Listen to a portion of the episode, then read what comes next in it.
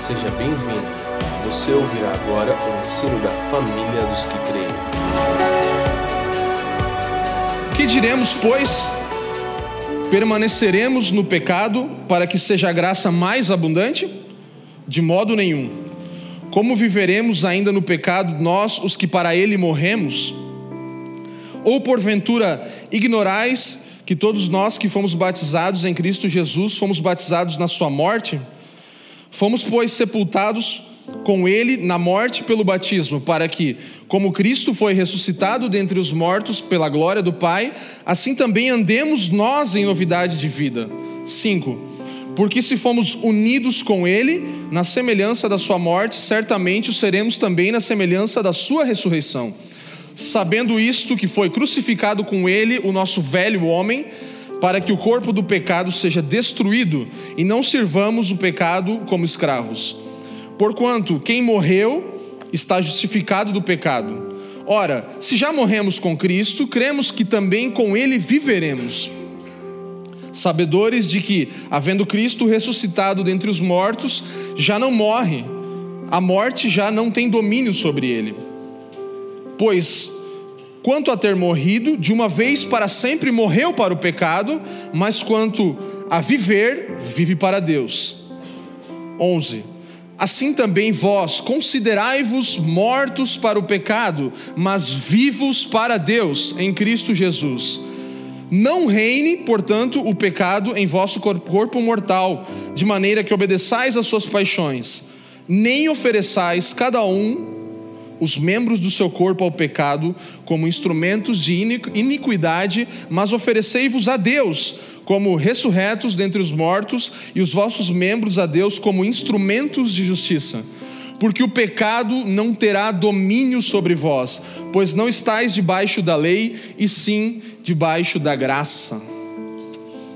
Amém? Incrível, né? Muito bom. E se você não tem acompanhado a nossa série, você precisa ouvir nos, nas, nas, nas plataformas digitais os outros, os outros capítulos dessa série porque você vai ter uma compreensão um pouco mais clara do entendimento que nós estamos construindo. E nós não vamos voltar aqui em muitas coisas, como não fazemos por causa da falta de tempo nos domingos, mas você pode voltar e ouvir e ter uma compreensão do contexto todo do que nós estamos abordando aqui. Mas a verdade é que agora, no capítulo 6, estamos falando mais uma vez sobre a graça de Deus, mais uma vez sobre o pecado, mais uma vez sobre a lei e sobre a justiça. Assuntos que nós já temos tratado nas últimas semanas, né? E uma coisa que eu gostaria de lançar como fundamento básico para o que nós vamos falar aqui é a existência da graça. Por que a graça existe?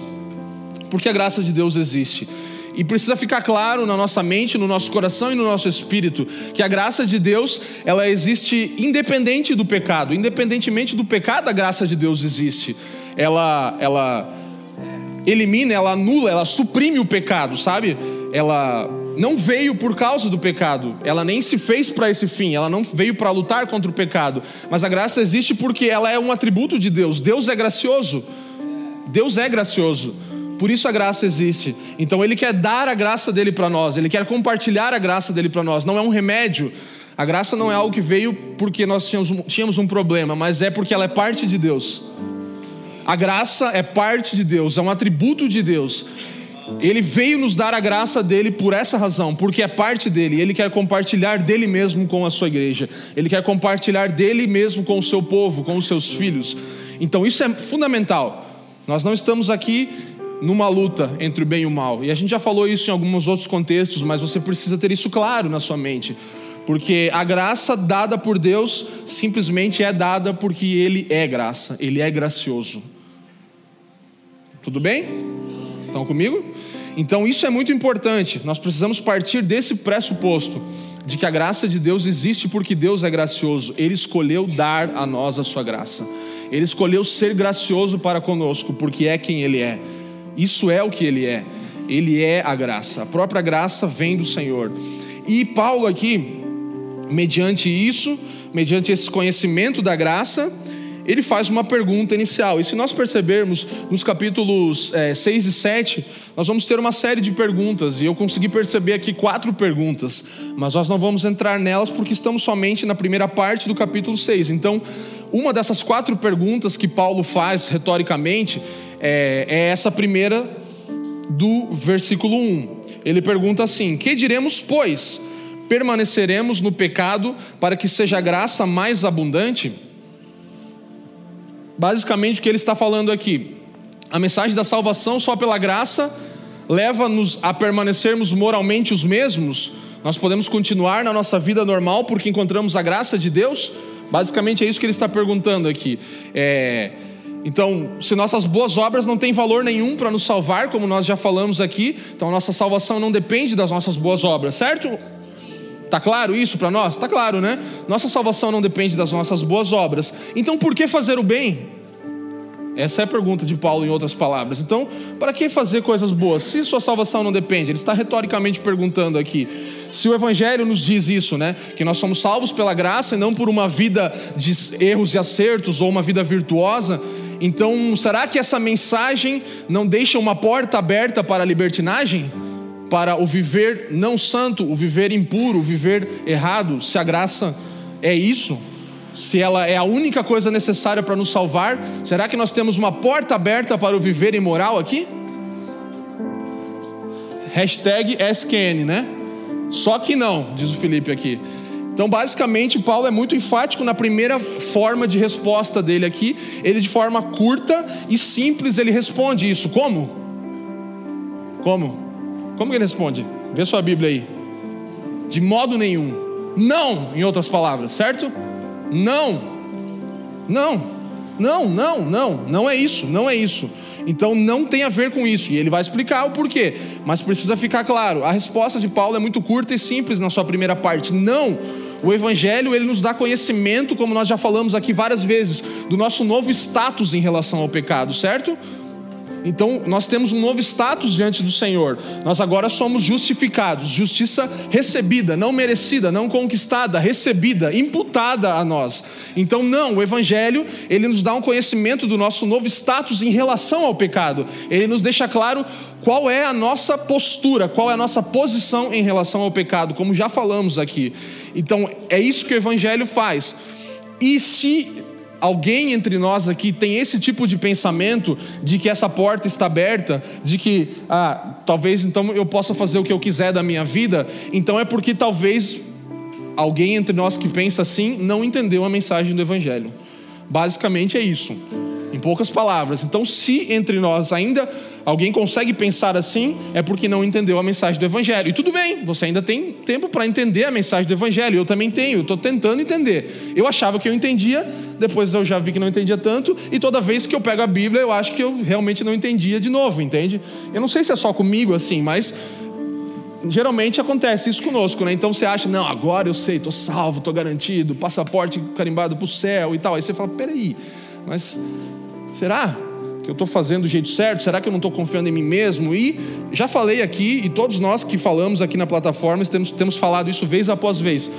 Essa, essa mensagem de Romanos tem nos confrontado e nos mudado, sabe? Nós temos começado a olhar um prisma diferente do Evangelho. Então, se nós temos esse tipo de pensamento, de que temos uma porta aberta para o viver imoral, então é porque ainda não compreendemos claramente a mensagem do Evangelho.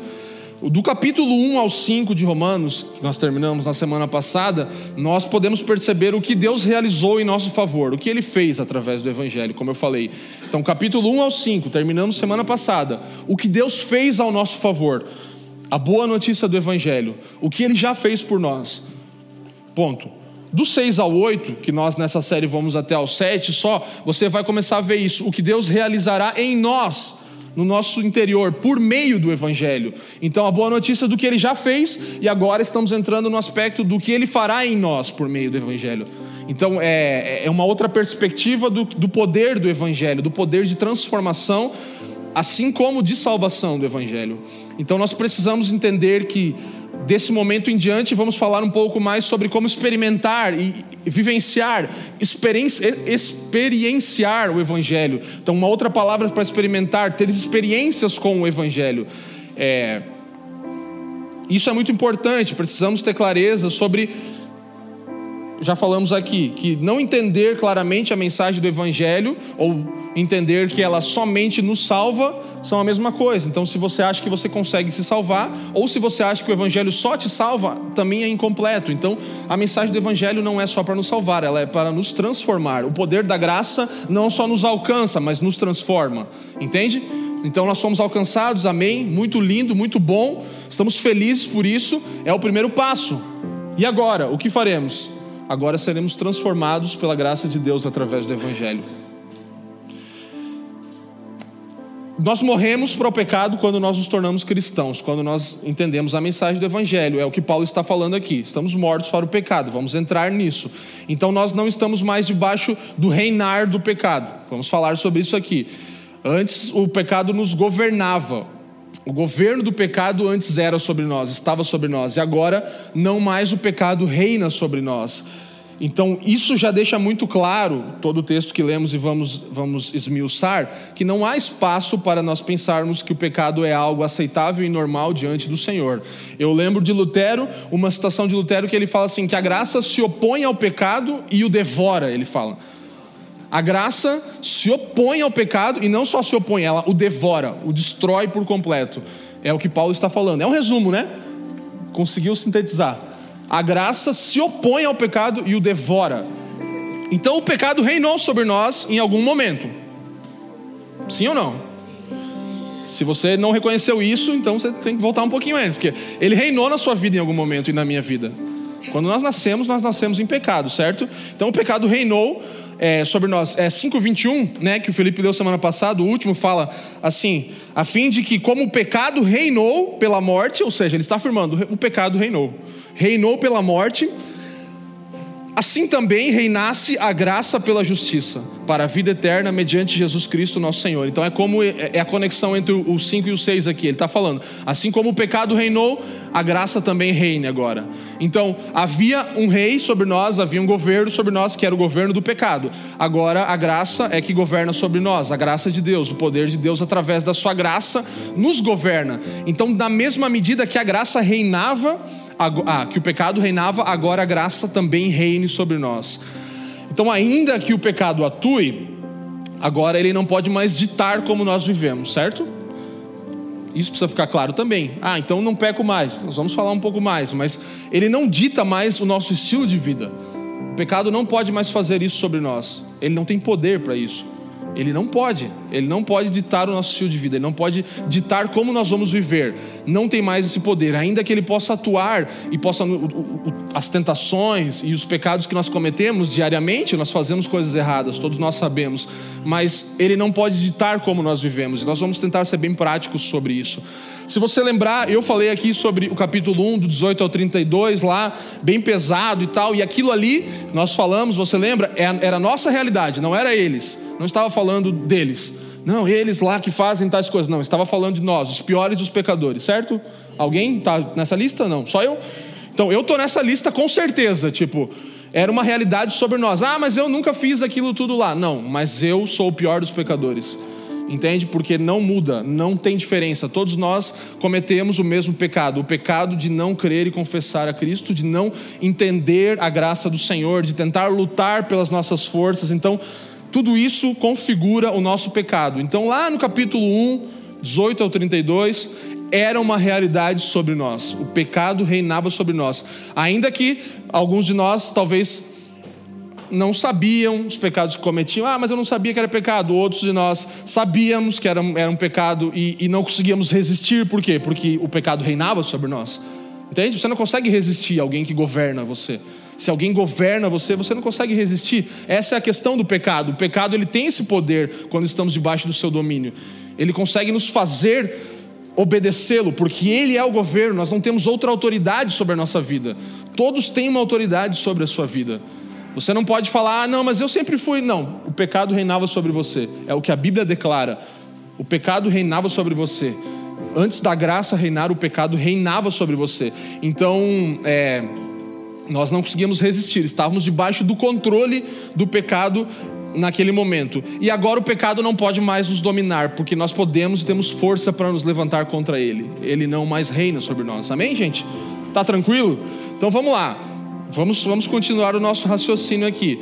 É, agora nós temos isso, nós podemos levantar-nos contra o pecado porque estamos debaixo de um outro reino. Colossenses 1,13, será que a gente consegue abrir? Só para nós lermos juntos aqui. Colossenses 1,13 vai falar um texto muito importante sobre o que aconteceu conosco, o que Jesus fez conosco.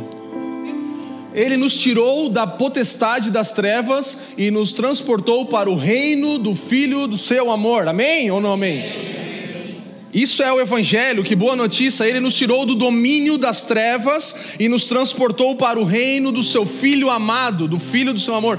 Ele nos transportou, nos tirou do império das trevas e nos colocou num outro reino. Nós somos transplantados de um reino para o outro. Quem consegue ficar feliz com isso, gente? Por favor. É ou não é a melhor notícia do mundo? Você foi tirado do império das trevas e colocado no império da luz. Se isso não te empolga, você precisa começar a pensar, Senhor, orar, Senhor, por favor, me dá a alegria da salvação. Leia o Salmo 51. É, nós precisamos de verdade ter isso forte dentro de nós. Ele nos tirou do império das trevas, nos transportou para o reino do seu filho amado, ou do filho do seu filho, filho do seu amor. Está claro isso para nós, nós não temos dúvida quanto a isso. Há um novo poder reinando sobre nós. Você não está debaixo do nada quando você sai do pecado há um novo poder reinando sobre nós e nos governando.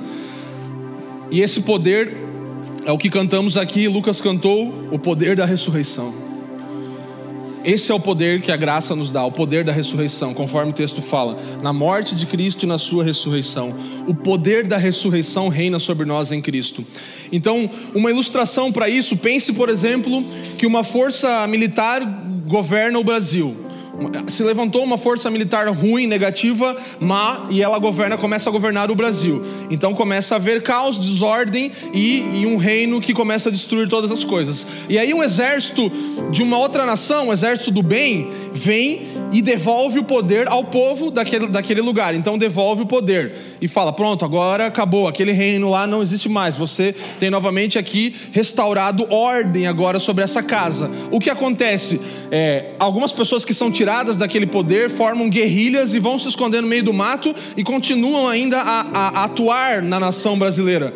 Então, é, ainda causam dano contra o governo brasileiro, ainda estão causando. Tem gente dando risadinha, eu não estou falando nada, irmão.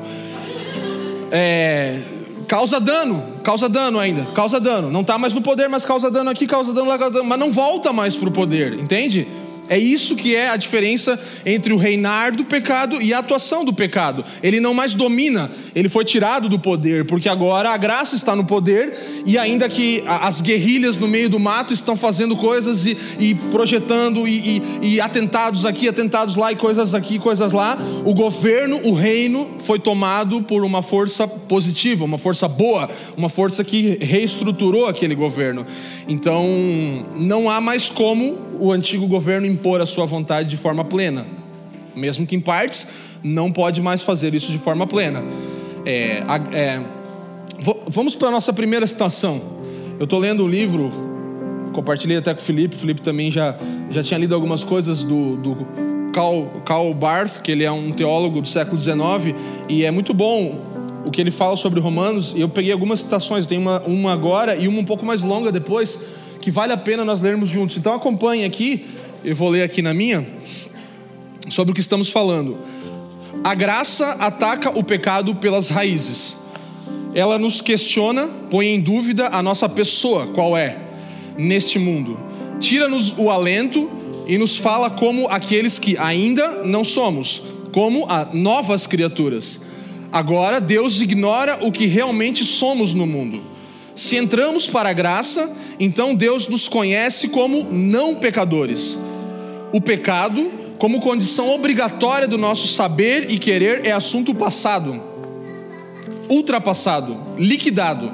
Morremos para o pecado, já não brotamos dessa antiga raiz, não inalamos mais o seu ar e não estamos mais sujeitos ao seu poder. Como poderemos ainda viver no pecado? Você entendeu? Você ouviu isso? Eu vou ler de novo. A graça nos ataca o pecado pelas raízes. Ela nos questiona, põe em dúvida a nossa pessoa, qual é. Então ela mexe com a nossa identidade, porque nós éramos do pecado, agora somos da graça, então ela mexe conosco. Peraí. Então mexe com a nossa identidade, tira-nos o alento e nos fala como aqueles que ainda não somos, como novas criaturas. Agora, Deus ignora o que realmente somos no mundo, ou seja, Ele deixa de lado o que você era e imputa algo novo, impõe algo novo sobre você. Se, entre... Se nos entregamos e entramos para a graça, então Deus nos conhece como não pecadores. Agora não há mais status de pecadores diante do Senhor. O pecado, como condição obrigatória do nosso saber e querer, é assunto do passado, ultrapassado, liquidado. Morremos para o pecado, já não brotamos dessa antiga raiz, não inalamos mais o seu ar e não estamos mais sujeitos ao seu poder. Como poderemos ainda viver no pecado? Ele cita Paulo aqui muito bem exposto. Eu não tinha como fazer isso com as minhas palavras, porque eu poderia até tentar mudar uma palavra ou outra e dizer que eu tinha feito, mas não, não vou fazer isso porque não é certo fazer isso, né? Então eu peguei e coloquei na íntegra e tenho mais um trecho porque me trouxe muita clareza e eu espero que essa ilustração te mostre um pouco sobre a diferença entre o reino das trevas e da luz. Então o pecado não pode mais lhe dar ordens agora. É isso que acontece. Tá entendendo a diferença? É o reinar do pecado que não existe mais. Não há mais como ele lhe dar ordens. Então você até pode obedecer ao pecado, sim, nós temos essa escolha, e você até vai obedecer ao pecado, mas você não tem que obedecer o pecado. Entende? Você pode obedecer ao pecado, e você vai em algum momento, mas você não tem de fazer isso. Você tem poder para não fazer isso. Tá entendendo? Eu posso fazer, Posso? Posso. Vou. Infelizmente. Mas eu tenho o poder de não fazer. Eu não preciso mais. Eu não preciso mais pecar. É isso que a graça faz. Você não precisa mais pecar. Antes você não tinha como escolher não pecar, porque o pecado dominava sobre você, dominava sobre mim. Agora, ainda que eu possa, e às vezes, infelizmente, vou, eu não preciso mais fazer isso. Eu estou fora do domínio do pecado. E só isso já seria suficiente para a gente sair daqui buzinando até em casa, entendeu? Tacando a mão na buzina e celebrando Jesus, porque, cara, não tem, não tem. O que poderia nos tirar debaixo do reino do pecado? É uma outra perspectiva, é muita clareza que Paulo nos traz aqui. É, vamos adiante, estamos só nos primeiros dois versículos, então vamos lá. É, 3 ao 5, vamos ler do 3 ao 5 que estão muito conectados. Ou porventura ignorais que todos nós que fomos batizados em Cristo Jesus fomos batizados na Sua morte? Ou porventura ignorais, que todos nós que fomos batizados em Cristo Jesus, fomos batizados na sua morte, fomos, pois, sepultados com ele na morte pelo batismo, para que, como Cristo foi ressuscitado dentre os mortos pela glória do Pai, assim também andemos nós em novidade de vida, porque se fomos unidos com Ele na semelhança da Sua morte, certamente também o seremos na semelhança da Sua ressurreição. Então nós sabemos que quando fomos batizados, ele usa aqui a simbologia do batismo, né, com Cristo. Então nós morremos para que pudéssemos viver uma nova vida, certo? Então tá claro. Ainda que o batismo aqui não necessariamente Paulo esteja falando do batismo nas águas. Nós sabemos que o batismo nas águas simboliza isso, mas Paulo não está falando da doutrina dos batismos aqui. Ele está usando a palavra batismo no seu sentido de imergir, no seu sentido de entrar com tudo em uma nova realidade. Então eles não Novamente, se aplica assim o princípio no, no, sentido simbólico do batismo do que é, mas Paulo não necessariamente está falando sobre a doutrina do batismo, como ele fala em Hebreus, nos princípios elementares e tal, em outros lugares. Mas ele está citando o batismo aqui para trazer a exemplificação de sermos imergidos em uma nova realidade. Então, assim como em Cristo podemos ser imergidos, batizados nessa nova realidade de morte com Ele, também o seremos na vida com Ele, na Sua ressurreição. É, basicamente, é como se, e, e, a gente fala isso no batismo, né? E o que entrou morreu e o que saiu viveu, né? O que entra nas águas morre e o que sai nasce, nasceu. Morreu um velho homem, nasceu um novo homem. É a simbologia e aplicação do princípio do batismo. Então, o que entra morre e, e o que sai nasce novo. Então, não há uma forma diferente de nós experimentarmos isso. Aqui vem muitas, novamente, tratando da, da, das substituições e das formas de nos auto-justificarmos. Então não existe uma outra forma, não existe humanismo, não existem boas obras, não existe nada que nos faça experimentar a realidade de sermos libertos do pecado que não a graça de Deus. Isso precisa sempre ficar enfatizado novamente. Você pode tentar fazer processos e mais processos na sua vida, é, fazer peregrinações e retiros e coisas e mais coisas, e nada que não uma submersão, uma imersão completa em Cristo pode te dar a graça de Deus e te tirar do reino das trevas, do reino do pecado e agora estar no, no reino do seu Filho amado, o reino da graça de Deus. Então não há forma diferente que não morrermos com Cristo é, Karl Barth, esse mesmo é, teólogo que nós lemos, ele fala assim: Cristo morreu por nós e ressurgiu para que nós, morrendo em Cristo, ressurjamos para Deus. Cristo morreu por nós e ressurgiu para que nós, morrendo em Cristo, ressurjamos para Deus, para o Pai. Ele morre, ressurge para que nós também possamos morrer e ressurgir. Entende? É isso que Cristo faz. Ele nos dá o caminho.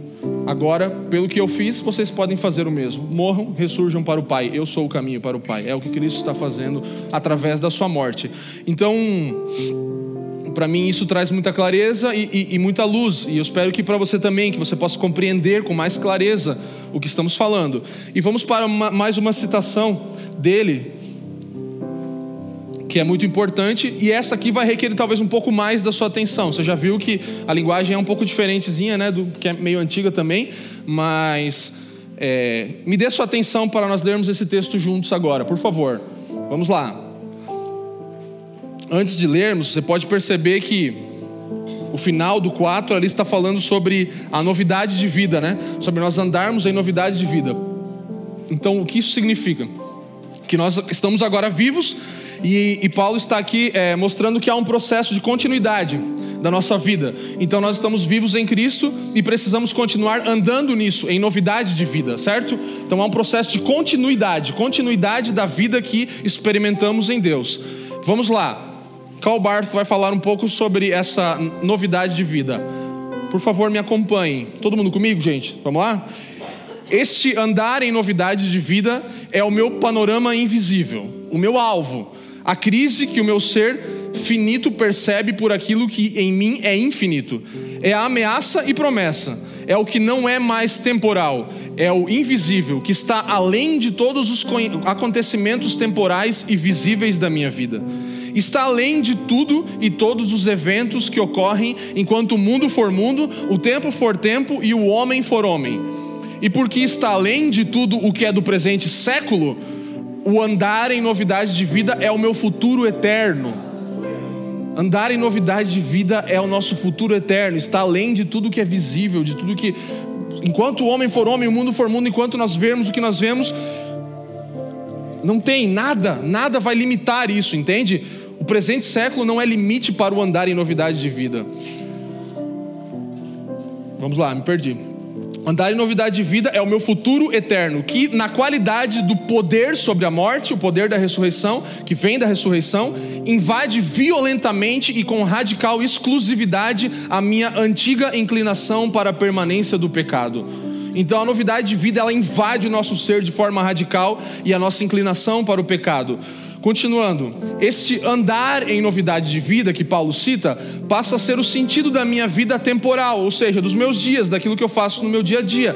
O andar em novidade de vida precisa nos mover, nos dar sentido para tudo que fazemos. Fazemos, pensamos, né, do meu pensamento e da minha vontade. E concomitantemente é o elemento de crítica a essa conduta. Ele fala: e o último parágrafo: à medida que o impossível se torna possível e sou sepultado com Cristo, então, como aquele que não sou, consigo me apropriar do sentido dessa nova vida e da crítica nela implícita ao meu presente modo de sentir, querer e viver. E isso entra em contradição a tudo quanto nesse mundo de fato sou, ou seja, a essa briga dos reinos. Então estou verdadeiramente morto para o pecado. Pronto, não há mais agora luta. A graça venceu. Na invisível novidade de vida na qual, para a honra de Deus, agora peregrina a nova criatura, já não há mais lugar, nem luz, nem ar para a permanência do pecado. Assim como a morte já não pode subsistir ante a glória do Pai, manifesta no despertamento de Cristo de entre os mortos. Vou repetir essa última frase. Já não há mais lugar, nem luz, nem ar para a permanência do pecado, da mesma forma como a morte já não pode subsistir diante da glória do Pai manifesta no despertamento de Cristo de entre os mortos. O que ele está falando? Tanto não pode reinar mais o pecado sobre você, assim como Jesus não pode subsistir a morte, assim como a glória do Pai foi maior do que a morte. Se você acredita que Cristo ressuscitou dentre os mortos e vive, você pode viver em novidade de vida. Você pode experimentar o reino da graça sobre você e você pode dizer não ao pecado, porque você tem essa força e esse poder mediante a morte e a ressurreição de Cristo. Se nós falamos, mas eu não consigo, eu vivo pecando e não consigo lutar contra os meus pecados. Das duas, uma, ou não compreendemos, ou não recebemos a mensagem verdadeira do Evangelho e nos adequamos a ela, ou então de fato não estamos acreditando também no poder da ressurreição de Cristo. Então, as duas coisas estão conectadas, é o que Paulo está falando, e Cal aqui consegue nos, nos fazer entender um pouco melhor. Eu sei que tem muita complicação no jeito de falar dele aqui, mas espero que traga um pouco de luz para você também. É, a impossível possibilidade, ele fala, né? A impossível possibilidade de, da morte e da ressurreição de Cristo, ela se torna mais real do que a possível possibilidade do meu pecado, basicamente. Então, o que era impossível mesmo, não, mas é impossível, mas é uma possibilidade e é real porque nós cremos, ela é mais forte, mais alta, ela suprime e apaga toda a possibilidade possível do pecado. Entende? Tá dando para entender, gente? Essa que tá, às vezes dá um nozinho, é muita palavra, mas a gente vai para uma parte mais prática. Então, a impossível possibilidade de morrermos e sermos ressuscitados com Cristo exclui a possível possibilidade do pecado. A morte de Cristo é o convite ao homem para que se situe em Deus. E situando-nos em Deus, o ser humano, nós mesmos, vamos ter a condição de receber o poder que vem do alto, o poder da ressurreição. Pela nossa própria fraqueza de receber isso, falando eu não tenho como fazer, então eu recebo do Senhor na minha fraqueza e pela nossa diminuição nós vamos conseguir alcançar o dom da vida através da morte de Cristo. É, é muito interessante o 5 que ele fala, porque se fomos unidos com Ele. Repita comigo, unidos com Ele. Vamos lá, unidos com Ele. Isso aqui é muito importante. O que, a, o que a morte de Cristo e a ressurreição dele faz conosco nos conecta com Ele. Nós somos unidos na Sua morte. Nós estamos sendo um com Ele na Sua morte e na Sua ressurreição. Então, quando você crê no Evangelho, quando a boa notícia do Evangelho toca você e você crê nela, você se une com Cristo, a ponto de que tudo aquilo que for verdade para Cristo é verdade para você. É o que Paulo está falando. Então, se Cristo morreu, você está unido com Ele, você também morre para o pecado. Se Cristo ressuscitou e você está unido com Ele porque crê nele, você também ressuscita para a vida. Entende? Então, tudo aquilo que que nós, que Cristo, que é verdade sobre Ele e para Ele é verdade sobre mim e para mim também, porque eu estou unido com Cristo. Paulo está falando isso. Versículo 5 na sua Bíblia: Porque se fomos unidos com Ele na semelhança da Sua morte, certamente o seremos também na semelhança da Sua ressurreição. Então nós fomos unidos na morte com Cristo, sim, e mais, unidos em vida com Ele.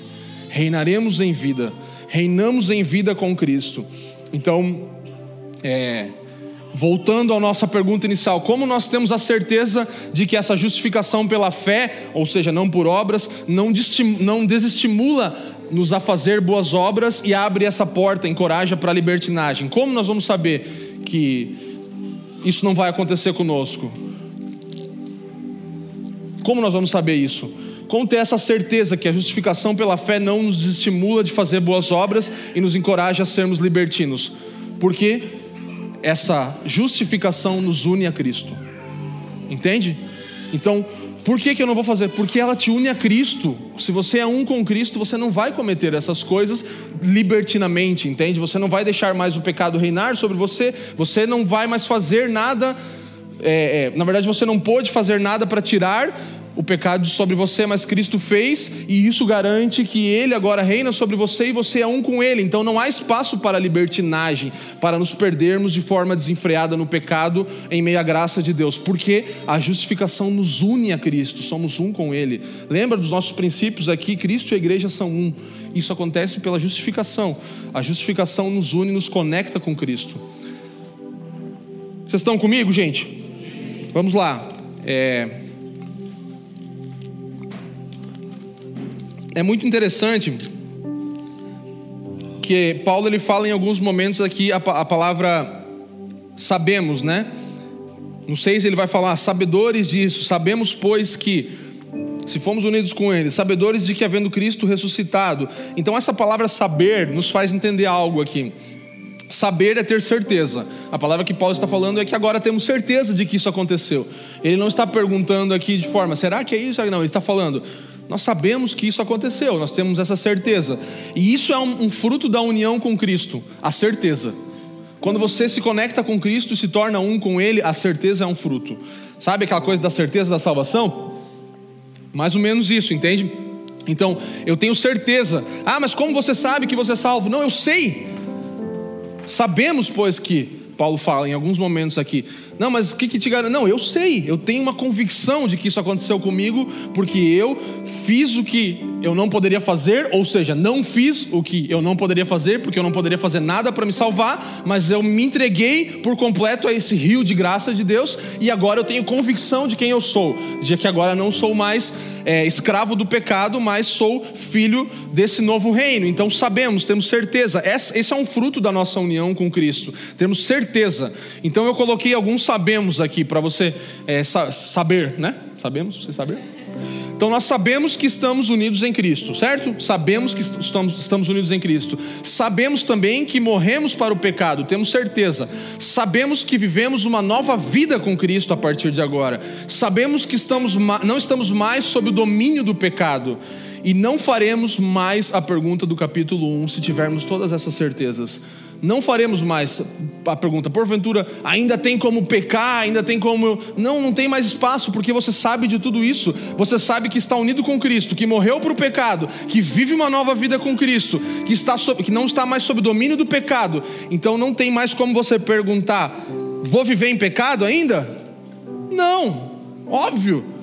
Não tem como, não tem, não é uma, não é uma possibilidade mais, porque as certezas são muito maiores do que essa possibilidade, entende? É isso que a união com Cristo nos garante, as certezas, é, sabe?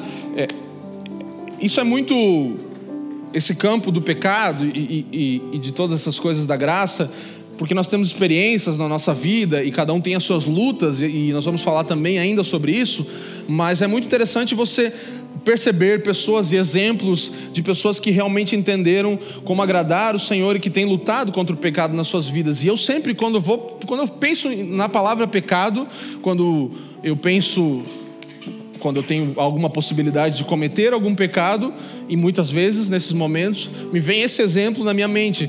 É, Alguns de vocês conhecem, já ouviram falar do, do Dr. Russell Shedd. Eu já pude estar numa palestra dele quando ele ainda era vivo. E a filha do Dr. Russell Shedd, ela fala algo assim: Eu sei que o meu pai é pecador, porque a Bíblia diz que todo homem peca, mas eu nunca vi meu pai pecar. Ela fala isso do pai dela. Eu sei que meu pai é pecador porque a Bíblia fala que todo homem é pecador e, tipo, em algum momento ele deve ter pecado, mas eu nunca vi meu pai pecar.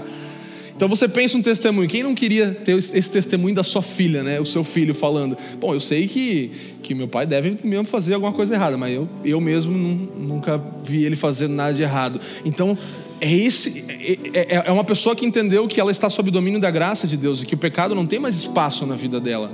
Ainda que provavelmente ela deva ter cometido um pecado aqui e outro lá, mas ela está tão sobre o domínio da graça e sobre o domínio do poder de Deus e desse novo reino, gera tanta influência sobre a vida da pessoa que o pecado realmente começa a cada vez menos se tornar uma realidade, entende? Essa é a ideia. É isso que um reino precisa fazer em nós, nos mudar, nos transformar. O reino da graça pode nos dar esse lugar. E nós vamos ver como. Versículos 6 e 7. Vamos lá, por favor, comigo. 6 e 7, vamos ler juntos, falam assim: sabendo isso, que foi crucificado com ele o nosso velho homem, para que o corpo do pecado seja destruído e não sirvamos o pecado como escravos.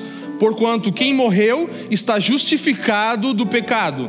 Então nós sabemos, mais uma vez aqui, temos a certeza de que o nosso velho eu foi deixado de lado, de modo que a influência do pecado já não mais ah, atue em nós, é anulada a influência do pecado no seu poder. Então aqui está falando da, da velha natureza, fala do nosso ego, do nosso velho eu daquilo que, que antes reinava em nós, né? E também Paulo fala do corpo do pecado, então não está falando nesse texto sobre o nosso corpo físico, mas está falando sobre uma habitação temporal de uma realidade que, que é o pecado, que já não mais nos pertence, ou seja, esse corpo já não mais existe mais, um lugar onde o pecado habitava. Então ele está falando isso nesse primeiro: o corpo do pecado seja destruído, ou seja, o corpo é onde nós habitamos, isso aqui é o nosso corpo, aonde o pecado habita é um corpo, Paulo está falando, e esse corpo já não existe mais, ou seja, já não tem mais casa para o pecado, já não tem mais uma habitação para o pecado dentro de nós. Esse, essa, essa casa, esse corpo do pecado foi totalmente anulado. Então há uma troca de natureza, uma troca de identidade aqui. Estávamos debaixo da identidade do pecado e agora da graça. Uma troca. Vamos trocar, vamos sair. Eu escrevi algo aqui, se você quiser anotar ou ouvir por ter conhecido quem realmente sou agora, o pecado não controla a minha vida, ou seja, eu reconheci que agora sou outra pessoa, tenho um novo corpo de habitação onde a graça habita. O pecado não mais controla a minha vida. E ainda que eu venha a pecar, sei e percebo que isso vai contra o conhecimento mais profundo que agora eu tenho de mim mesmo. Entende? Então agora, ainda que isso possa vir a acontecer, eu sei que isso vai contra o conhecimento que eu sei de quem eu sou novo em Cristo, uma nova criatura, ando em novidade de vida a partir desse momento. Então, um não cristão, ele peca, certo? Uma pessoa que não conhece a Cristo peca. E isso está de acordo com o quê? Com a natureza dele. Ele é um pecador. Um não, não conhece a Cristo e a natureza dele naturalmente faz, o faz pecar, está debaixo do domínio do pecado. Então, por que não haveria de pecar, certo? Vai pecar. Não tem como você exigir algo de alguém que não caminha com Cristo e fala: não, mas você não pode. Não, é a natureza do homem, é o pecado. Ele nasceu no pecado. Então, uma, pessoa que não tem um relacionamento com Cristo, não se tornou cristã, ela peca e isso está de acordo com a sua natureza. Então, por que não haveria de pecar? E agora, estando unido com Cristo, essa nova pessoa, tudo muda. Por quê? Porque quem eu sou mudou. Entende? Eu não sou mais um pecador abandonado ao domínio das trevas, ao reino do pecado. Quem eu sou mudou. Então existe um novo eu agora. Não é mais o velho eu, não é mais o velho ego. Existe uma nova pessoa. Então agora estou em Cristo. Eu ainda peco? Um cristão peca? Peca ou não peca? Cristão peca ou não peca? Peca ele age contra a sua identidade quando peca, entende? Diferente de um não cristão, de uma pessoa que não que agia de acordo com a sua identidade. Agora o cristão ele peca, age contra a sua identidade. Por isso Paulo pergunta: por que haveria de pecar? Como haveria de pecar se não é mais a sua identidade? Se, se ele foi reformulado, se ele não tem mais o reino do pecado e não é mais a identidade que antes era aceitável, o seu pecado era aceitável. Agora, por que, que haveria de pecar? Por que nós pecamos? Se isso é contra a nossa identidade. E isso só me faz concluir algo: que se eu peco, é porque eu, eu não percebo quem eu sou, certo? Se eu peco, é porque eu me esqueci da obra que Cristo fez por mim e do que Ele conquistou por mim. Então é um lapso que nós temos, que nós pensamos, esquecemos. Puxa, verdade, eu não sou essa pessoa.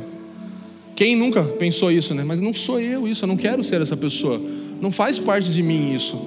Então, para mim, a conclusão desse pensamento é isso. Se eu peco é porque eu esqueci quem eu sou, eu esqueci a minha identidade. Ou seja, o que nós sempre falamos da velha natureza. Então, a nossa identidade nova, ela vem de Cristo, e ela nunca pode ser esquecida de nós. A obra de Cristo, o que ele conquistou por nós, ele nos transportar do reino das trevas, do pecado para o reino da sua graça, do seu filho amado, precisa sempre arder em nosso coração e nos empolgar de novo e nos relembrar, porque se nós pensarmos nisso todos os dias e lembrarmos, nós não temos espaço para o pecado, porque a nossa identidade está muito clara quem somos. Não somos mais aquela pessoa. Agora não somos mais, somos um, novo eu. E esse novo eu não pode ser esquecido. Precisamos olhar na frente do espelho e ver: não, eu não sou mais o velho Fafa. Eu sou o novo em Cristo agora e eu não preciso mais pecar. Eu posso pecar? Posso. E eu vou? Às vezes vou, mas eu não preciso mais. Eu não tenho mais que pecar. Eu não sou mais obrigado a pecar. Não estou mais debaixo do domínio do pecado. Mais alguém ou só eu? Amém? Vamos lá, gente. Vamos lá. Versículo 8 ao 10. O tempo está correndo, é muita coisa. 8 ao 10. Ah, Ora, se já morremos com Cristo, cremos que também com Ele viveremos. Sabedores, novamente, tendo a certeza, né? É o que a união com Cristo nos faz, ser sabedores, de que, havendo Cristo ressuscitado dentre os mortos, já não morre, a morte já não tem domínio sobre ele, ele foi ressuscitado, ele já não vai mais morrer, não há mais domínio da morte sobre ele. 10. Pois quanto a ter morrido, de uma vez para sempre morreu para o pecado, mas quanto a viver, vive para Deus.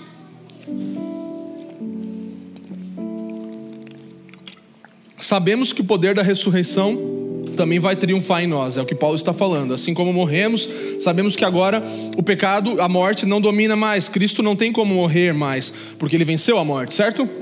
Então ele não tem como mais morrer. E isso começa a ser parte certa de nós também. Nós come começamos a ter essa certeza. A certeza da morte do passado vai garantir o nosso futuro, que é certo, entende? A morte que Cristo morreu garante o nosso futuro, a nossa vida com, com Ele. Então, o passado garante um futuro certo para nós. A morte passada de Cristo é o que Paulo está falando aqui. E se a morte não tem mais poder sobre Cristo, e ela não tem, certo? Se ela não tem, e ela não tem, nós temos certeza que isso também é verdade sobre nós, sabe? Porque nós estamos unidos com Ele, somos um com Ele, somos um com Jesus, somos um com Cristo. Então, se acreditamos que não tem mais poder de morte sobre Cristo, também acreditamos que isso é verdade sobre nós, porque tudo que é verdade sobre Cristo é verdade sobre nós, somos um com Ele, somos um com Ele. Avançando, o versículos 11 ao 14 agora vão dar uma, uma resposta um pouco mais enfática também em relação àquela primeira pergunta lá. É, permaneceremos no pecado para que seja graça mais abundante? Então, novamente, Paulo vai falar aqui que não, que não, por que não? Porque o Evangelho nos dá poder sobre o pecado, sabe? Nós acreditarmos no Evangelho, nós vamos ter poder sobre o pecado. É o que os versículos 11 ao 14, que é a nossa parte final, vai nos, nos, nos falar, nos declarar. Então, versículo 11, vamos ler juntos. Versículo 11: Assim também vós considerai-vos mortos para o pecado, mas vivos para Deus, em Cristo Jesus. Hoje, essa semana, eu ouvi umas 50 vezes a música do Ademar de Campos, Vivos para Deus. Quem conhece? Vivos para Deus. Considerai-vos mortos ao pecado, mas vivos para Deus. Ouça, se você entra no teu Spotify, no Deezer, bota lá, Vivos para Deus. Ouça essa canção que fala desse versículo e do 14. E me inspirou muito enquanto eu meditava nas Escrituras. Então, ter essa certeza de considerar-nos mortos para o pecado, de sabermos que estamos mortos para o pecado e vivos para Deus, pode nos, nos, nos mover de forma mais clara. Então, embora é, nós saibamos que estamos mortos para o pecado, certo? Temos isso como clareza em nós, sabemos, certeza, somos mortos para o pecado. Paulo ainda dá mais uma ênfase, ele fala que você também precisa se considerar assim. Você sabe que você é morto, morto para o pecado, ponto, já sabemos. Agora você também precisa se considerar assim. Ah, mas isso não é, não é a mesma coisa? Não, não é a mesma coisa. Eu vou explicar para você por quê. Não é a mesma coisa. É, quando falamos sobre considerar, quantos lembram lá no capítulo 4 que nós falamos é, logizomai? Uma palavra que nós usamos do original grego, logizomai. Aqui a palavra considerar é a mesma palavra, logizomai, ou seja, atribuído, imputado, levado em conta, que é um termo contábil que fala sobre contar como, colocar isso no saldo, né? Atribuir algo e conferir um status inexistente até então. Então Paulo está usando a mesma palavra aqui. Então agora vocês precisam logizomai. Vocês precisam se considerar, vocês precisam realmente ter clareza que, estão, que foi imputado sobre vocês essa verdade.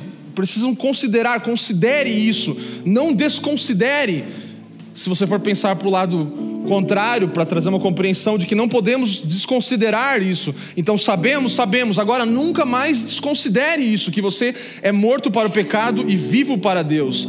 Então, é, um exemplo, digamos que uma que é, é, é uma aplicação do, do, do, termo logizomai novamente, uma, uma herança que precisa ser transferida para você. Você descobriu que você ganhou é, 500 mil reais, uma herança. Você tem uma herança e ela não é sua ainda, né? Mas ela já foi é, já tem um testamento, alguma coisa que indica que ela é sua. Então ela precisa ser transferida para você, ela precisa entrar na sua conta.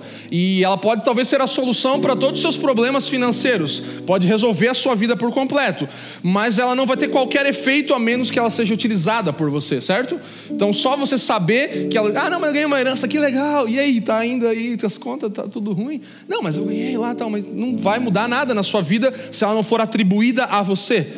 Então é isso que Paulo está falando. Você já temos certeza, sabemos que não estamos mais sob o domínio do pecado, mas a graça reina sobre nós. Agora, que seja atribuído a você, pegue sobre você isso, considere-se morto para o pecado e vivo para Deus. Atribuído. É...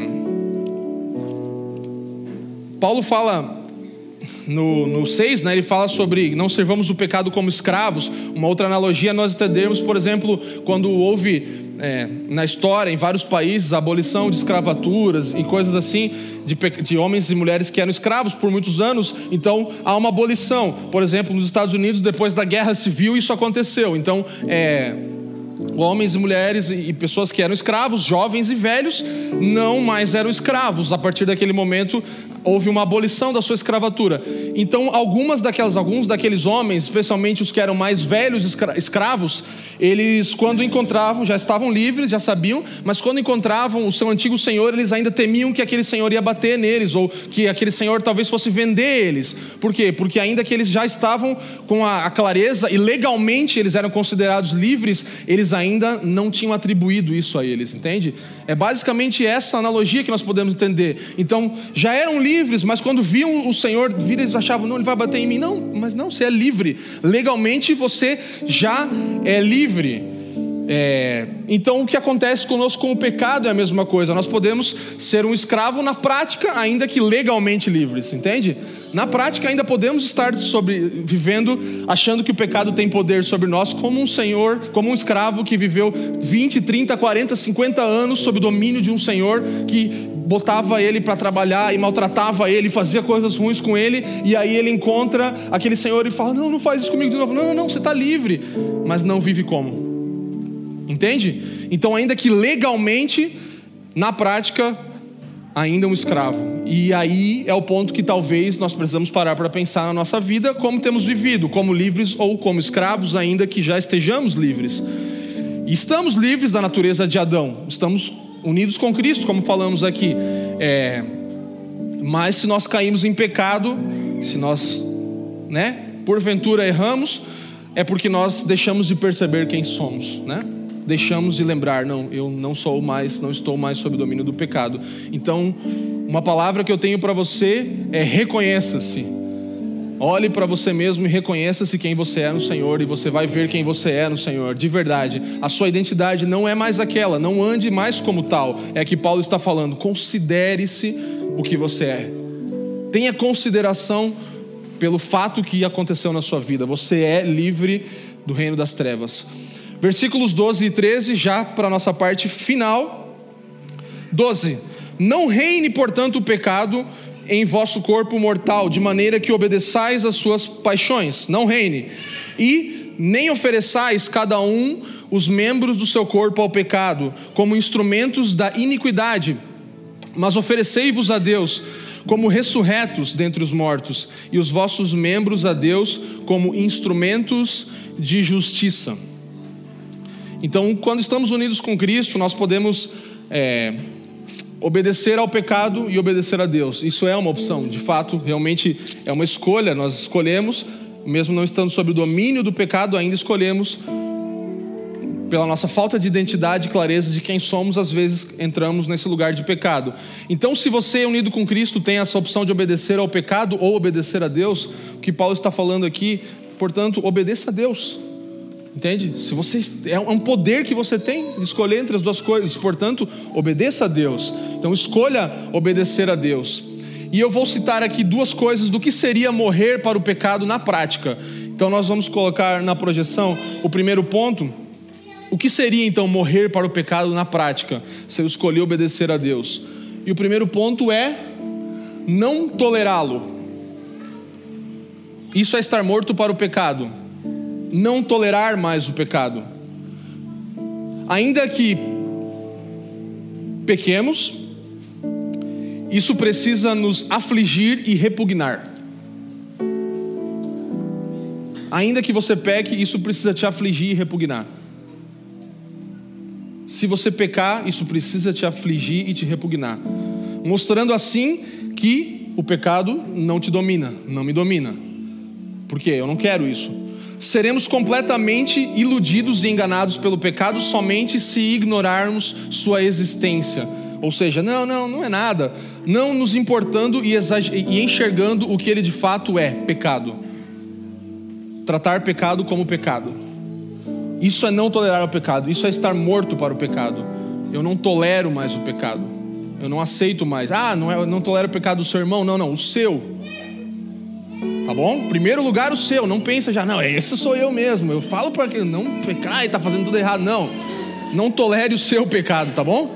A gente está falando, eu estou falando de mim aqui e você está falando de você. Então você não tolera mais o seu pecado. Eu não, não tolero. Eu sinto repugnância. Eu fico repugnado. Eu fico aflito quando eu peco porque isso não, não sou eu, não é a minha natureza, então não é o que me domina. E, e, e, você só vai ser totalmente iludido, enganado pelo pecado se você não considerar ele como pecado, não reconhecer ele como pecado e, e, não se importar com a existência dele. Então aí você começa a tolerar o pecado, o que não é morrer para o pecado. Morrer para o pecado é não tolerá-lo em primeira instância. Dois, e são só dois. Então, dois e último fazer progresso em relação a ele. Então, Morrer para o pecado é você fazer progresso em relação ao pecado, ou seja, não ter pecados por hábito. Sabe aquela pecadinho de estimação que você fala? Então você não tem isso, porque você não acredita no reino do pecado mais, você não acredita mais, você está morto para o pecado, então você faz progresso em relação a ele. Então você não tem mais, é, você não peca mais ininterruptamente, sabe? Vez após vez, após vez, após vez o mesmo pecado. Por quê? Porque você está morto. Então precisa haver uma diminuição de um pecado. Todos nós podemos ter lutas contra um tipo de pecado contra a fofoca, contra. Hoje foi muito bom, nós tivemos o nosso time de adoração e dois irmãos, olha só que coisa linda, numa conversa simples, ninguém começou a chorar nem nada, mas falou assim: não, eu preciso confessar, eu sou orgulhoso e tal, e, e, e para mim isso é uma dificuldade. E outro já falou: não, eu reclamo demais, eu sou, cara, eu reclamo, reclamo, reclamo, minha esposa tem que me aturar e não sei o quê, e sabe? Então você olha e fala, eu sei que é um pecado. Não, tipo assim, ah, não, eu sou assim mesmo. Eu, você sabe que eu sou reclamão, né? Você sabe que eu sou chato, né? Você sabe que eu. Não, não é a sua natureza. Você precisa tratar como pecado. Aí você vai estar morto para o pecado. O pecado não é mais vivo em você. Ele é um ser estranho, entendeu? É tipo um câncer que está ali atuando, mas você vai cortar ele fora, porque ele não é parte de você. Então, esse é o ponto: é você reconhecer e olhar e tratar como pecado. E precisa haver diminuição. Então, ah, eu preciso diminuir. Poxa, que legal, estou vencendo isso. Ah, ainda cometo, mas estou vencendo, está diminuindo. Poxa, graças a Deus, já estou conseguindo vencer. Tô, não estou mais maledizendo, não estou mais olhando pornografia. Eu era viciado, olhava direto. Não, agora estou vencendo isso. Estou conseguindo ser fiel ao meu marido, fiel à minha esposa. Estou conseguindo, sei lá, N coisas que nos afligem, entende? E você vai nomear isso para você e não vai tolerar mais, porque ele está morto dentro de você. Entende? Então não é o pecado do próximo, é o seu. Não tolere. Isso é, são duas evidências de que você está morto para o pecado. Não tolera mais e, e faz um progresso, progride em relação ao pecado, entende? É, eu, eu, li na versão a mensagem, o 6.2, que fala assim: se já deixamos o país onde o pecado é soberano, como poderemos ainda viver na velha casa que tínhamos lá? Lê depois a mensagem, Romanos 6, 2. Ele fala assim: Se já deixamos o país onde o pecado é soberano, como poderemos ainda viver na velha casa que tínhamos lá? Você deixou o país, como é que você mora na casa? Entende? Você deixou o país, o reinado. Como é que você. Não tem como morar numa casa de um país que você deixou. Entende? São duas, dois contrapontos. Então nós não podemos continuar residindo no reino do pecado, não tem como habitar mais no reino do pecado, na nação do pecado, no país do pecado, no reino do pecado. E Paulo ele usa aqui essas duas palavras no 12 e no 13. No, no, início do 12 ele fala assim: não reine, portanto, o pecado sobre vós, ou seja, não reine mais, não há domínio mais, você precisa ter consciência disso e permitir que agora a graça reine. E em segunda instância ele fala também: nem ofereçais, ou seja, uma coisa voluntária, não ofereçais o seu corpo, não ofereçais a si mesmo ao pecado. Então são duas coisas: ele não reina mais e você também não brinca mais com o pecado, você não se oferece mais voluntariamente a isso, você não se entrega às suas paixões. Então há uma coisa que está sobre você, que é não mais o reino do pecado, mas o reino da graça, e há uma coisa que você precisa fazer: não vou me oferecer mais a isso. Não ofereçais mais. Vamos ler juntos. Não ofereçais cada um dos membros do seu corpo ao pecado, da sua habitação, de quem você é, como instrumentos de iniquidade, mas ofereçai-vos a Deus como ressurretos dentre os mortos, e os vossos membros a Deus como instrumentos de justiça. Então não reine e nem ofereçais. Então nós somos livres para resistir e temos poder para vencer o pecado, mas precisamos lutar. Isso nunca vai acabar. Nós vamos precisar lutar, sim. Somos livres para resistir o pecado, temos poder para vencer o pecado, mas em ambas situações temos que lutar. Temos que lutar. É... E Paulo aqui depois ele fala: à mesma medida que você não se oferece ao pecado, você então se oferece os membros do seu corpo como instrumentos de justiça. Isso significa o reino de Deus em nós agora gerando um, um, uma, um aspecto positivo, né? Sendo usado para a glória de Deus, manifestando esse reino novo por obediência. Então agora eu obedeço a Deus. Então por que eu faço boas obras? Por obediência a Deus, manifestando o reino dele. Por que, que agora eu faço é, coisas que têm a ver com a nova natureza de Cristo? Porque agora eu sou um instrumento de justiça. Agora o reino dele habita em mim e à mesma medida que eu me ofereci ao pecado, ainda mais agora superabunda a graça sobre mim. Então eu posso me oferecer mais ainda como um instrumento de justiça ao Senhor. Amém, gente? Último versículo, 14. Tá tudo bem, gente? Vocês estão comigo? Legal? Tá dando para entender aí? Eu falo meio rápido, mas é porque é muita coisa, tá? Depois você bota lá no podcast, tem uma opção lá que você bota assim, 0.5, que eu vou falando mais lento, entendeu? Tem lá, é sério. É engraçado. Todo mundo vai me zoar lá agora. É, vamos lá, versículo 14, então. Concluindo. Ah, Trechinho da música do Ademar de Campos lá, Vivos para Deus. Porque o pecado não mais terá domínio sobre vós, pois não estáis debaixo da lei e sim da graça. O pecado não mais terá domínio sobre vós, porque estáis debaixo da lei e não da graça.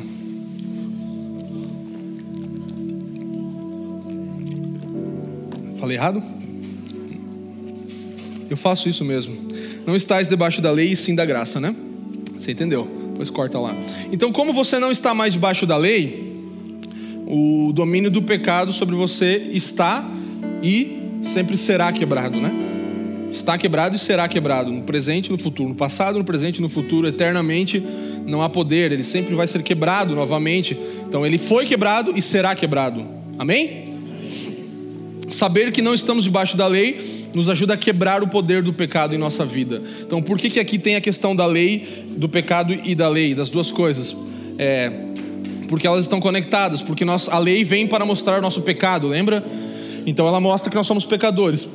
E assim como não estamos mais debaixo do domínio da lei, não ignoramos a lei, é, entendemos, já falamos sobre isso, sobre a importância da lei e amamos a lei como Davi ama também, mas agora nós podemos ter poder para cumprir isso, podemos em Cristo cumprir e fazer as, as boas obras, porque debaixo dele estamos sob o domínio da graça.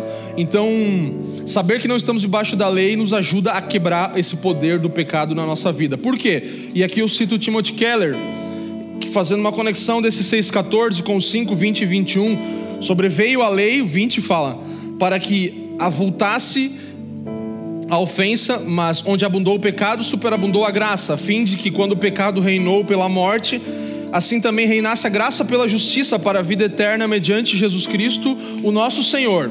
Então, Timothy Keller, ele fala assim, eu não sei se a gente tem essa citação, acho que não, né? Tem alguma, não, né? Então, Keller ele fala assim, ó, a nossa liberdade da lei como um sistema de salvação, lembra que a gente falou aqui muito que a lei não é um sistema de salvação, as boas obras e tudo. Então, a nossa liberdade, somos libertos disso, do, da lei como um sistema de salvação.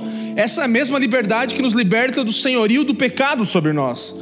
Entende? É a mesma coisa. Então, a nossa liberdade da lei como um sistema de salvação é o que nos liberta do senhorio do pecado sobre nós. Por quê? Porque o pecado, o poder do pecado, só é de fato quebrado quando nos apartamos da justiça pelas nossas obras. Entende? Então, uma coisa está conectada à outra. O poder do pecado só é de fato quebrado quando nos apartamos da justiça pelas obras. Por isso, a lei e o pecado, o domínio das duas coisas não estão mais sobre nós, mas a graça está sobre nós.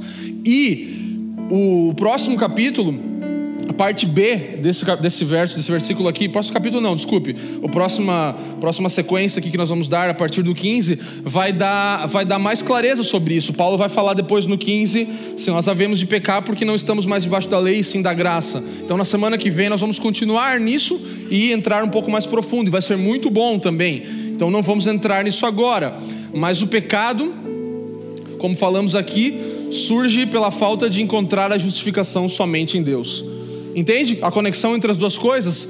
Então você usa ainda a lei como um sistema para justificação. E aí o pecado surge. Por quê? Porque você tem a falta de encontrar justiça somente em Deus, ou seja, é uma busca da nossa identidade, como nós falamos, e valores em outras coisas que não seja Deus, que é o pecado, entende? Então, por não entender que só a graça nos justifica, nós pecamos, porque estamos buscando formas de nos justificar, estamos buscando formas de substituir a Deus na nossa vida. E o pecado entra nisso. Por isso a conexão entre as duas coisas. Por isso que não há mais domínio da lei e do pecado sobre nós. Então o pecado surge por essa falta de encontrar justificação somente em Deus. A nossa identidade fica perdida e a gente começa a buscar valores em outras coisas além do Senhor. Termos clareza quanto a sermos amados e justos em Cristo arrancará de nós todos os motivos e desejos pelo pecado. Vou falar isso de novo. Ter clareza quanto a sermos amados e justos em Cristo arrancará de nós todos os motivos e desejos pelo pecado, ou seja, uma clara identidade de quem somos em Cristo não vai nos dar espaço para desejar o pecado e vai ser arrancado de nós. Então aqui nós precisamos saber e considerar, Paulo fala. Sabemos, pois, temos a certeza e precisamos considerar, tomar isso sobre nós. Isso vai ser o contrário de pecar e retroceder. Saber, ter certeza e considerar sobre nós. O ato de pecar não é tanto uma questão, você pode falar, mas eu não tenho força para não pecar. O pecado é mais forte que eu. Não é tanto sobre força, me ouça. Lutar contra o pecado não é tanto sobre força, mas é mais sobre posição. Entende? Saber quem você é, sua identidade. Não preciso mais, não tem mais domínio sobre mim. Ah, mas eu não tenho força contra o pecado. Isso pode acontecer sim, mas não é o grande problema das pessoas. A maioria de nós não tem consciência de quem somos em Cristo, de que agora não precisamos mais do pecado. Então, mais do que lutar contra é saber quem você é, ter a sua posição clara. É, e vamos falar agora de três aspectos para não pecar. Basta lembrar: fui comprado. O sangue de Cristo foi o preço que me faz lembrar. Não pertenço a mim mesmo. Devo a Cristo a minha vida e salvação. Não posso ignorar a sua vontade.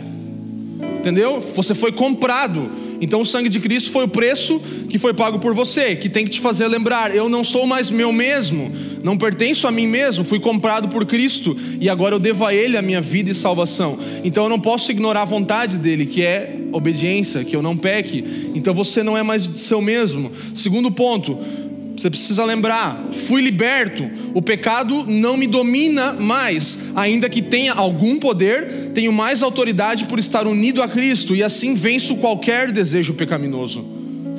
Fui liberto, o pecado não me domina mais, ainda que eu tenha algum, tenha algum poder sobre mim, eu tenho mais autoridade por estar unido a Cristo e assim venço qualquer desejo pecaminoso. Morri e ressuscitei com Cristo.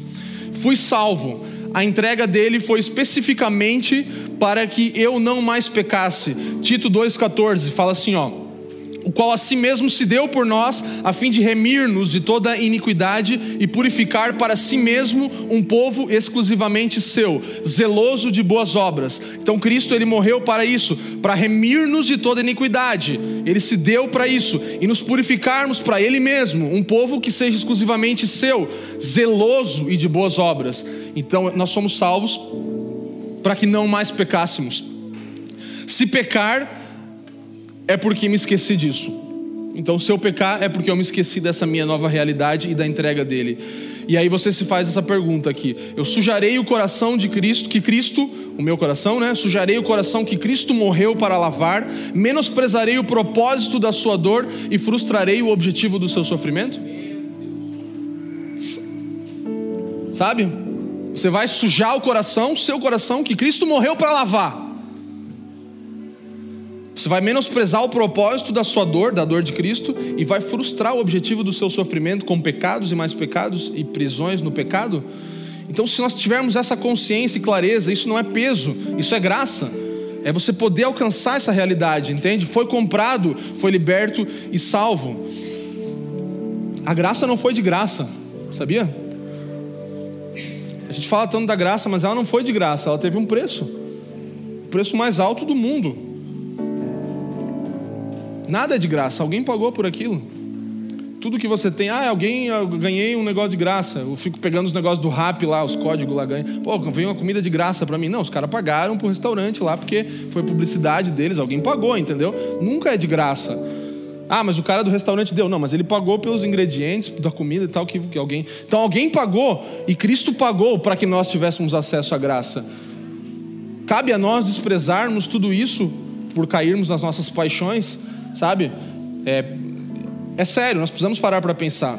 Se você consegue enxergar o que nós estamos falando aqui, pensar em tudo que nós temos falado ao longo dessa série, é, e e ainda assim consegue demonstrar que não entende o Evangelho, sabe? Ou que a nossa velha natureza nunca foi crucificada. Então é porque nós ainda pensamos do, do jeito antigo, não do jeito novo de Deus, sabe? Nós precisamos entrar no jeito de Deus pensar, nós precisamos olhar para isso tudo e, e demonstrar que entendemos a mensagem do Evangelho, que está clara para nós. Então, antes nós usávamos a lei para nos salvar, nós fazíamos por boas obras e tentávamos sermos aceitáveis diante do Senhor. Pensávamos nisso tudo e tentávamos nos justificar. E a nossa obediência era baseada naquele tempo em medo e injustiça própria. Então obedecíamos as leis, fazíamos coisas boas por justiça própria e por medo. Ah, porque se eu não fizer, eu vou para o inferno. Então, se isso já não é mais uma realidade, segundo o nosso avanço aqui na pregação do Evangelho, hoje nós precisamos saber que Jesus também morreu para que nós não pequemos mais, entende? Então, ao mesmo tempo que precisamos entender que não precisamos fazer coisas e que a nossa obediência não é mais baseada em medo e justiça própria, também precisamos saber que Ele morreu para que nós não precisássemos mais pecar, para que agora a graça reine sobre nós. É, nós precisamos compreender isso, sabe? Ter clareza nisso, compreender o propósito da morte de Cristo e cultivar esse coração grato que nós temos falado, sabe? Isso vai nos dar uma nova razão para um viver santo, sabe? Gratidão. Então, não mais um viver santo por causa de alcançar algo ou de ser bom diante dos homens ou de alcançar justiça própria, mas porque a gratidão diante do Senhor, daquilo que Ele fez, sabe? Compreender o propósito da morte de Cristo e cultivar um coração grato em relação àquilo que Ele fez, nos vai dar uma nova razão para um viver santo. Lembra, lá no 13, é, no, no 12 e no 13, Paulo fala: Não, não ofereçai-vos, não ofereçai-vos ao, ao, pecado, mas ofereçai-vos a Deus. A palavra ofereçai-vos aqui fala trazer para o próprio círculo de amizade, intimidade, estar perto, próximo, junto de. Então, se oferecer ao Senhor, se entregar àquele que foi o seu amigo, que deu a sua vida por você por completo. Então, vamos nos oferecer, vamos nos entregar, que essa proposta seja mais alta do que qualquer possibilidade de pensar e ainda tem espaço para o pecado? E porventura ainda conseguiremos pecar? Não.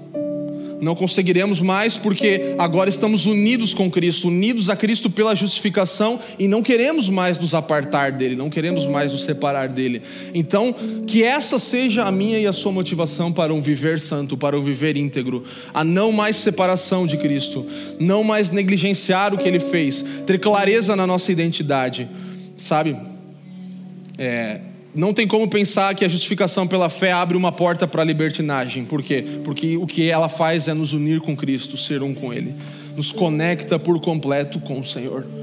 Nos faz ser um com Ele. Amém, gente? Obrigado por nos ouvir. Para mais informações, visite famíliadosquecreem.com.